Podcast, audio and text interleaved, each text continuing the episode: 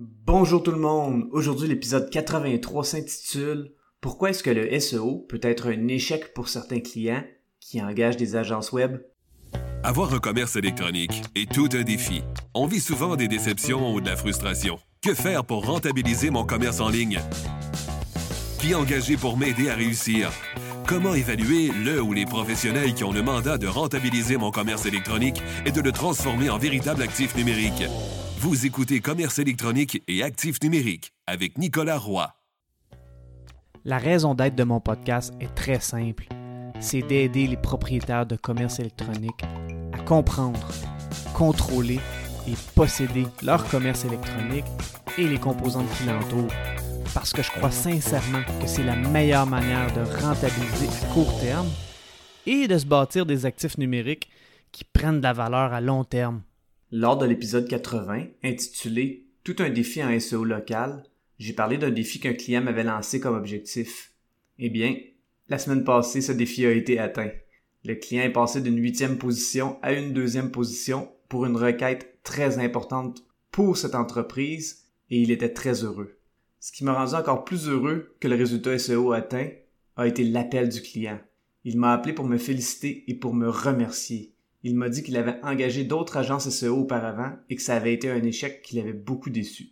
Combiné à plusieurs événements rocambolesques récents qui me sont arrivés, j'en suis venu à vous exposer ma vision de pourquoi est-ce que le SEO peut être un échec pour certains clients qui engagent des agences web dans cet épisode. Je vais rester poli, diplomate et discret, et je vais tout de même tâcher de dire les vraies choses et parler de nombreux problèmes potentiels. Avant de débuter l'épisode, j'aimerais vous inviter au roiseo.com le podcast Commerce électronique et actifs numériques est une présentation de Roi SEO.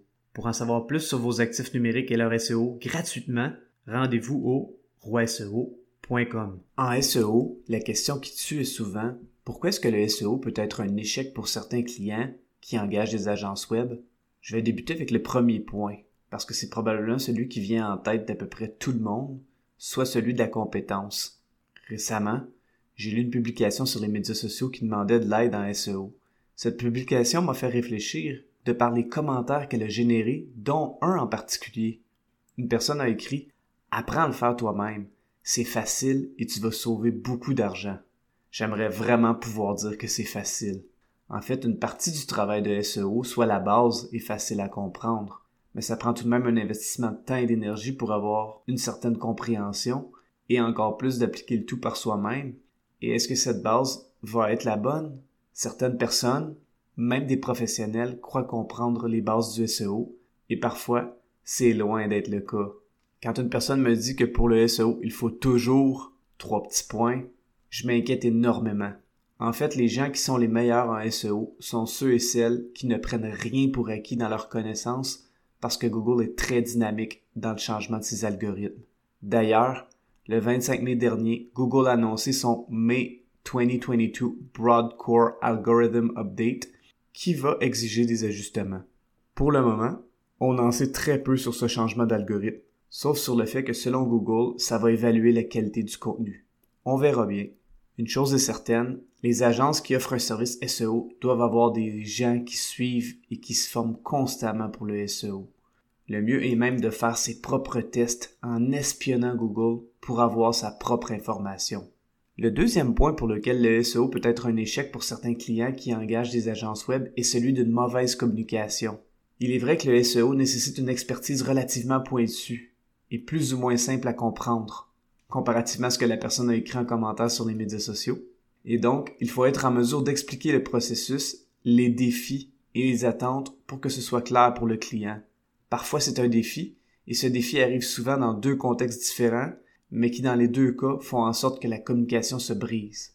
Le premier contexte est lorsque le client a une compréhension du problème et que ça le déçoit ou ça le fâche, mais qu'il n'en parle pas. Le fait de ne pas en parler est problématique parce que ça peut créer des tensions des deux côtés.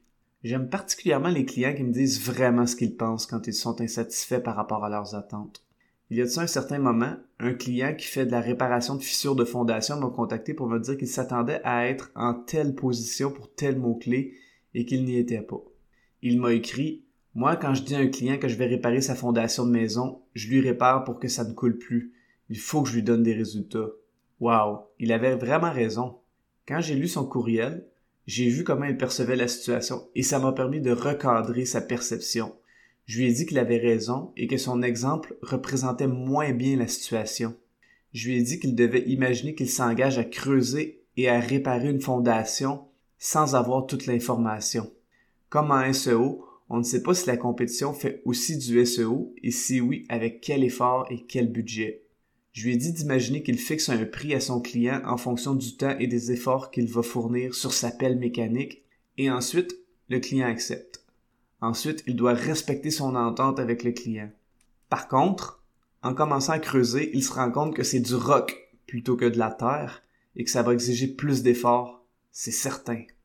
Est-ce que c'est réalisable? Bien sûr. J'ai expliqué au client que le SEO est une approche à moyen long terme et donc il faut le voir davantage comme une goutte qui creuse le roc.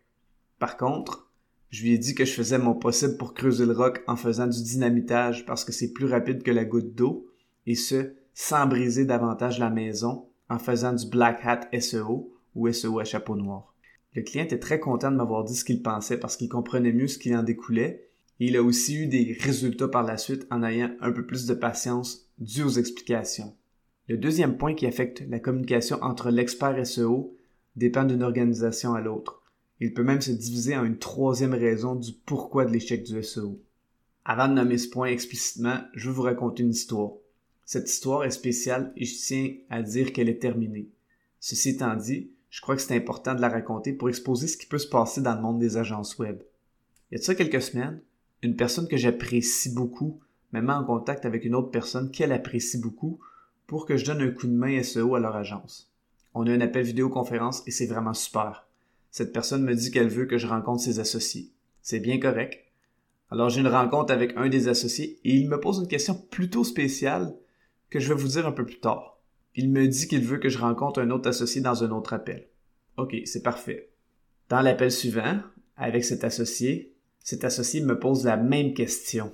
Et cette fois-ci, je me fâche. Je vais vous dire cette question un peu plus tard.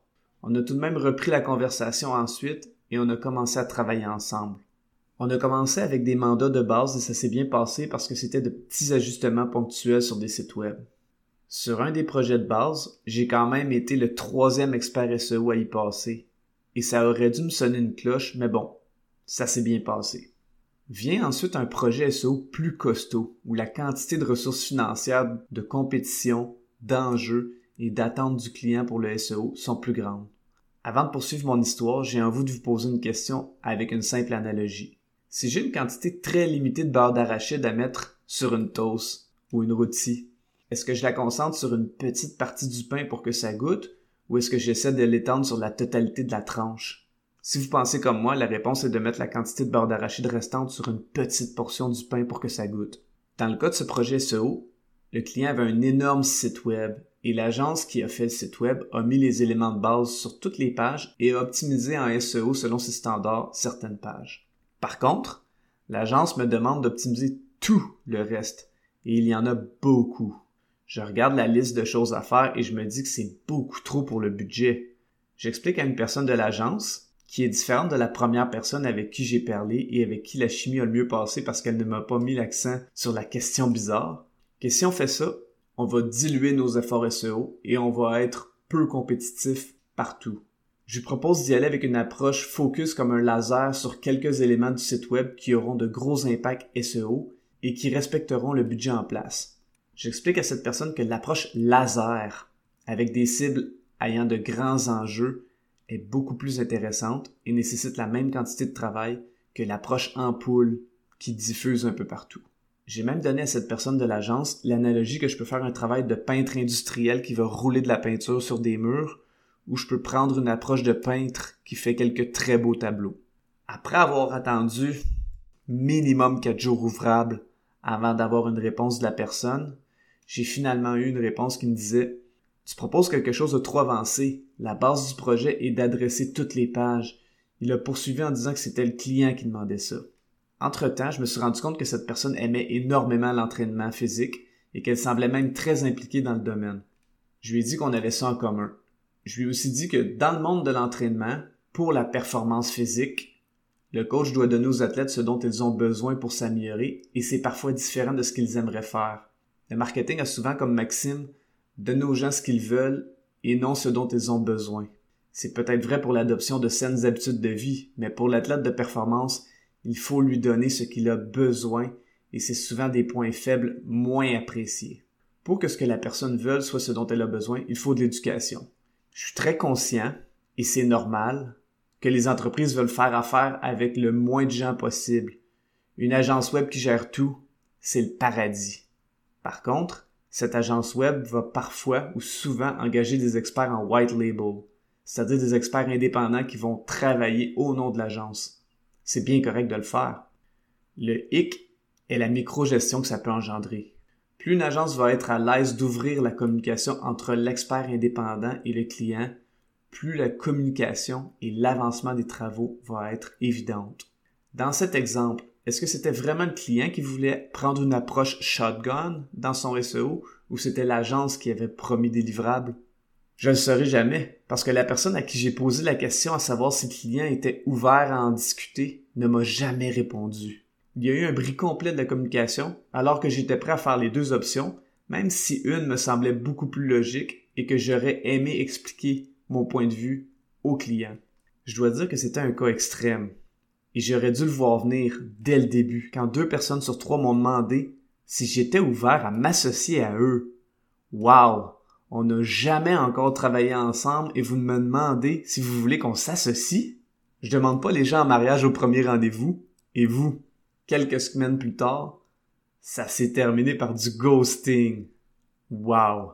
Peut-être que ça leur prenait un associé exclusif pour avoir le droit de parler à leurs clients et avoir une bonne communication, ou peut-être que c'était autre chose, mais avouez c'est bizarre. Heureusement, j'ai des clients et des agences web collaboratrices avec qui ça va hyper bien, et parfois ça prend des contrastes pour en prendre plus conscience. Je vous remercie beaucoup d'avoir écouté l'épisode. Pour en savoir plus sur votre SEO, votre marketing numérique ou vos actifs numériques, rendez-vous au roiseo.com. D'ici là, je vous dis à la prochaine.